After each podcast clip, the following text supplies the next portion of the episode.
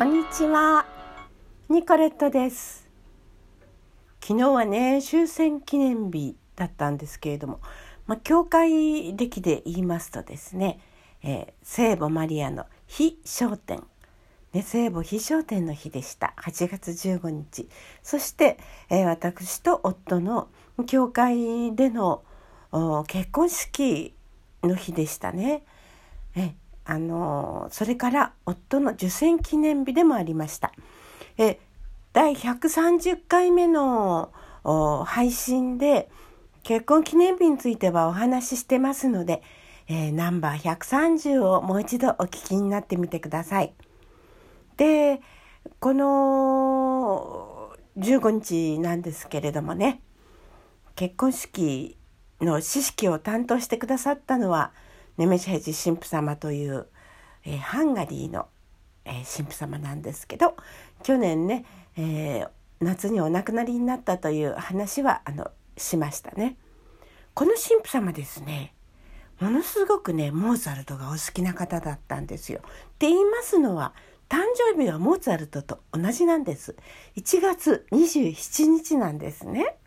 上智大学の進学部の教授もなさってました先生だったんですね。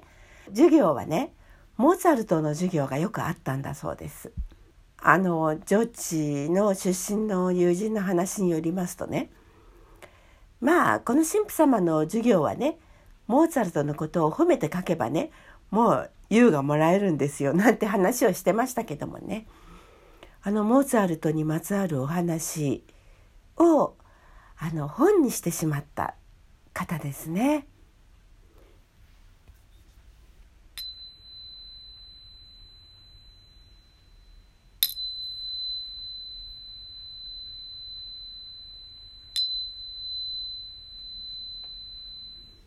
これはですね4000トンで 96Hz の大変あの高い高周波の音ですけれどもモーツァルトの音楽というのはこの 4096Hz の音がよく使われているんですね。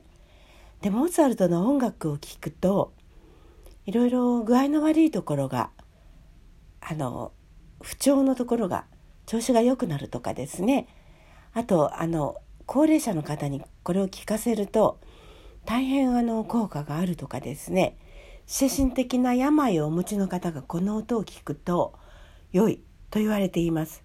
まあちょっとこのラジオを通してお伝えできるかどうか分かりませんけどもう一度鳴らしてみますのでよくお聞きになってみてください。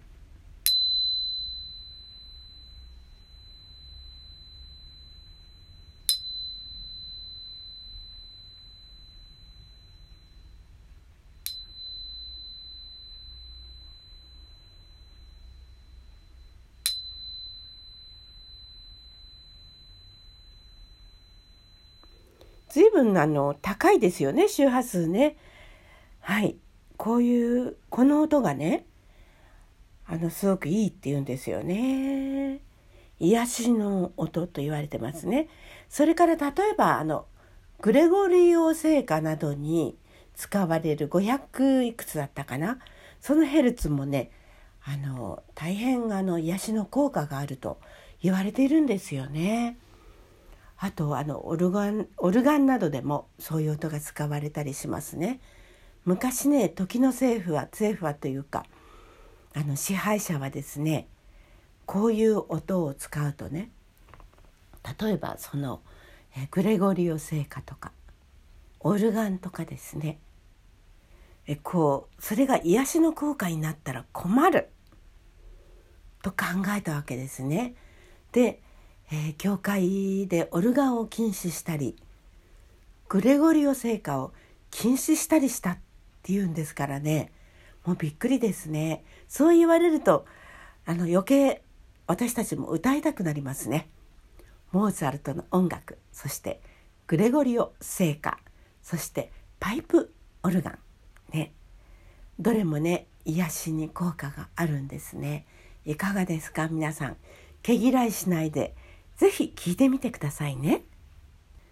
そんなわけでですね、昨日はモーツァルトをこよなく愛したネメシェジ神父様による、えー、夫の受選式とそれから私たちの結婚式の記念日でした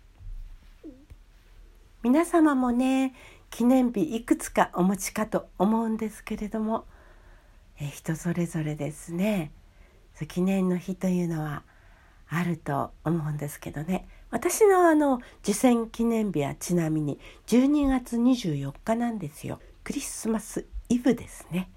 ええ。クリスマスにしといた方が良かったのかもしれませんけどでもイブといってもあの教会歴ではですね、えー、24日の夕方から次の日のお昼過ぎかな？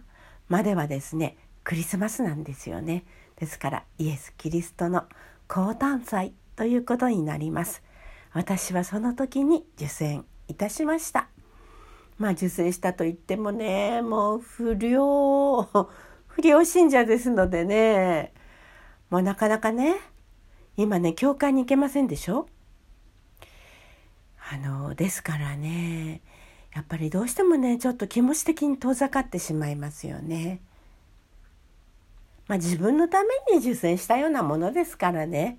人のために受精したわけじゃないから、えやっぱり何かここ心の支えになるものがないと。私なんかはねあの結構あの破滅の道を歩む可能性もありますのでね気をつけたいななんて思っています。最近ね私が夢中になっているものこの間もね先日お話ししましたけど塩です。ソルトハンガリー語で言うと塩ですね。でこの塩について工藤清俊さんというね方がですね書いてらっしゃる本をねもう一度ご紹介いたします。過去30年300種類以上の塩を舐めてきた。すごいですね。300種類もあるんですね。え岩で作った岩塩ですね。それから海の塩ね。海塩っていうんですか。それから湖の塩っていうのもあるんですね。湖塩っていうのかな。それと温泉塩。焼き塩。その他。エトセトラ。エトセトラ。焼き塩の最高峰が竹塩。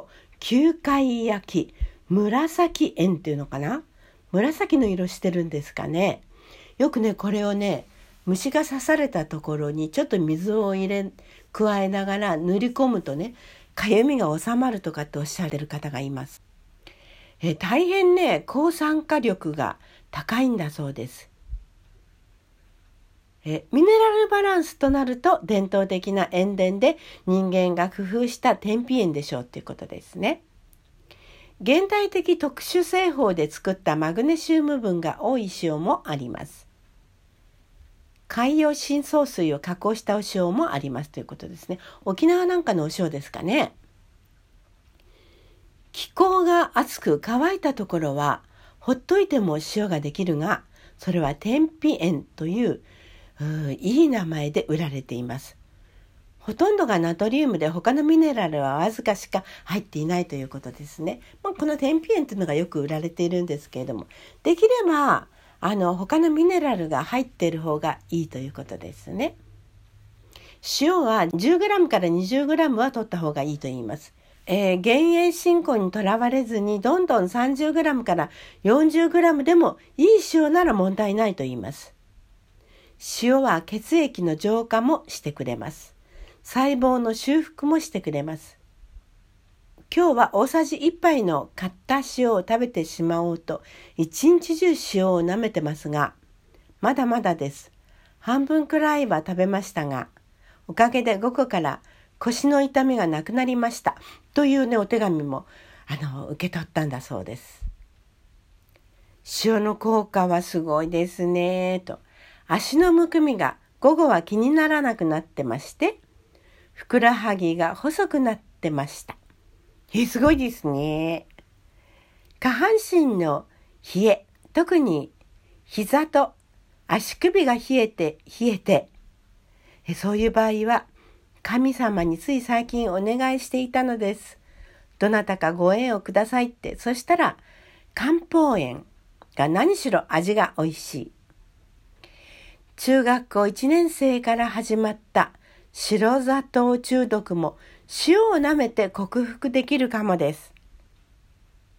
何しろ神様のご縁でお会いできたことに超感謝してますということです。あ、確かにね、塩を舐めてるとあまり甘いものが欲しくなくなるんですね。お塩ってね、舐めてるとね、なんか甘い感じがしてくるんですよね。サプリよりやっぱり自然の食べ物の方がナチュラル。究極のお薬に出会った感じです。